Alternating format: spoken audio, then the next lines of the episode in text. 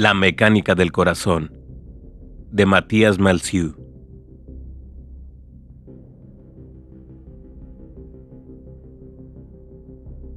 Madeleine corta la piel de mi torso con unas grandes tijeras dentadas.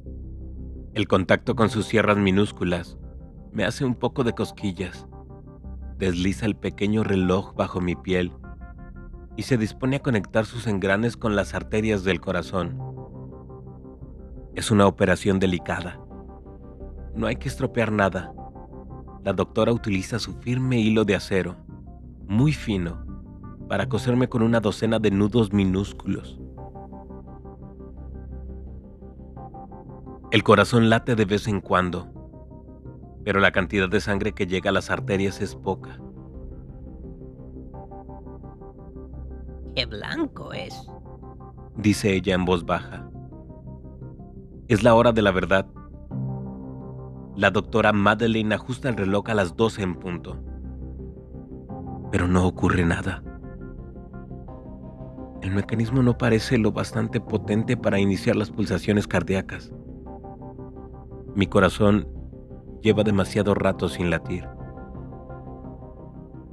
La cabeza me da vueltas. Me siento en un sueño extenuante. La doctora toca ligeramente los engranajes para provocar una reacción y que así de una vez por todas comience el movimiento. Tic, tac, hace el reloj. Boom, boom. Responde el corazón y las arterias. Se colorean de rojo poco a poco. El tic-tac se acelera, el boom boom también. Tic-tac, boom boom, tic-tac, boom boom. Mi corazón late a una velocidad casi normal. La doctora Madeleine aparta suavemente sus dedos del engranaje. El reloj se ralentiza y ella agita de nuevo la máquina para reactivar el mecanismo. Pero en cuanto aparta los dedos, el ritmo del corazón se debilita. Diríase que Madeleine acaricia una bomba preguntándose cuándo explotará. Tic-tac, boom, boom. Tic-tac, boom, boom. Las primeras señales luminosas del amanecer rebotan contra la nieve y vienen a hilvanarse entre las cortinas. La doctora Madeleine está agotada.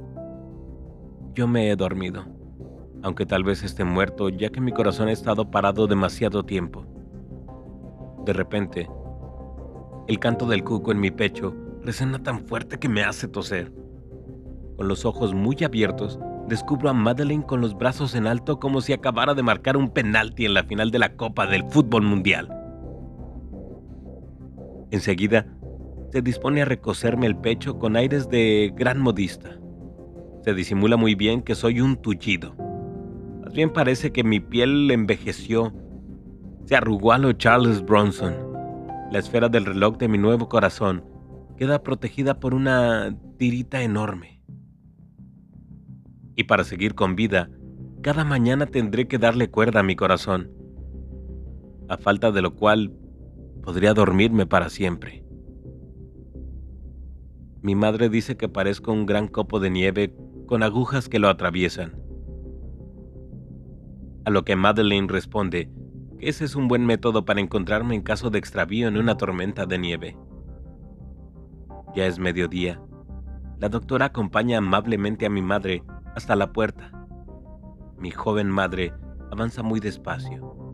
Le tiembla la comisura de sus labios se aleja con su paso de vieja dama melancólica y cuerpo de adolescente.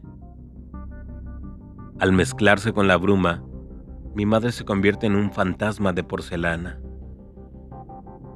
Desde aquel día extraño y maravilloso, no la he vuelto a ver.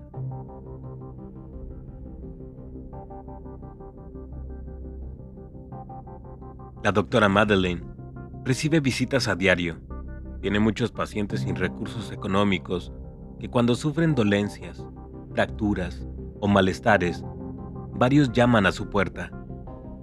La doctora Madeleine es generosa y le gusta ayudar a la gente curando sus corazones. Ya se trata de ajustar un mecanismo o de sanarlo con charla y cariño. Lo que más satisface a la doctora es arreglar corazones dañados. Sobre todo, después de escuchar cómo un paciente se quejaba de la herrumbre de su columna vertebral. Es metálica. Es lógico que emita sonidos así, argumenta la doctora. Sí, pero rechina en cuanto levanta un brazo. Ya le he prescrito un paraguas. Es difícil encontrar en las farmacias, ya lo sé.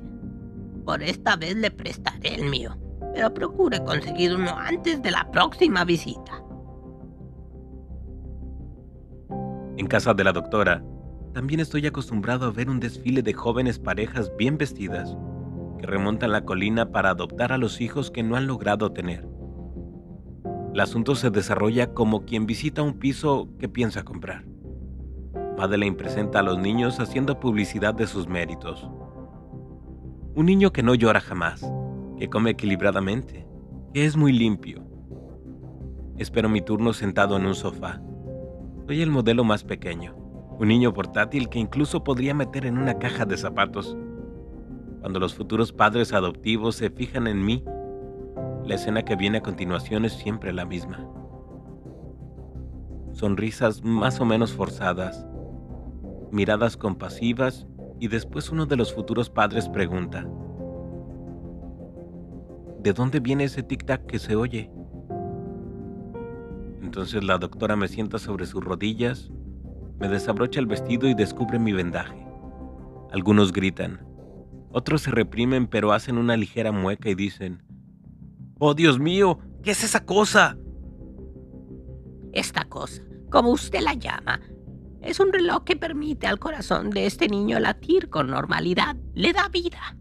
Responde ella con sequedad. Las parejitas no pueden ocultar el disgusto y se dirigen a la habitación al lado para murmurear. Pero el veredicto no cambia jamás. No, gracias. ¿Podemos ver otros niños? Sí, sígame. Tengo dos chiquillas que nacieron la semana de Navidad. Propone ella casi con regocijo. Al principio no me daba cuenta de lo que ocurría. Era demasiado pequeño, pero a medida que fui creciendo empezó a resultarme denigrante mi condición de ser el único niño que nadie quería adoptar, convirtiéndome en el perro más viejo de la perrera.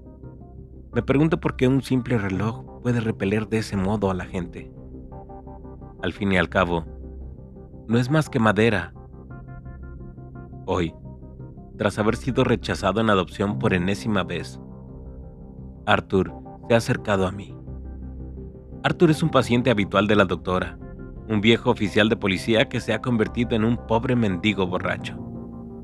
Lo tiene todo arrugado desde la gabardina hasta los párpados. Es bastante grande y lo sería aún más si anduviera derecho. Normalmente no habla conmigo y a mí me gusta el modo en que tenemos de no hablarnos.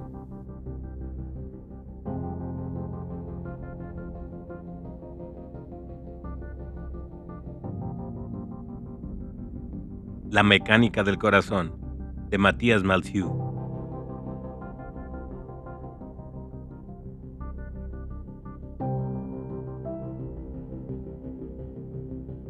A la voz de los libros, disponible en YouTube y Spotify. Si deseas que tu libro favorito forme parte de A la voz de los libros, háznoslo saber en comentarios.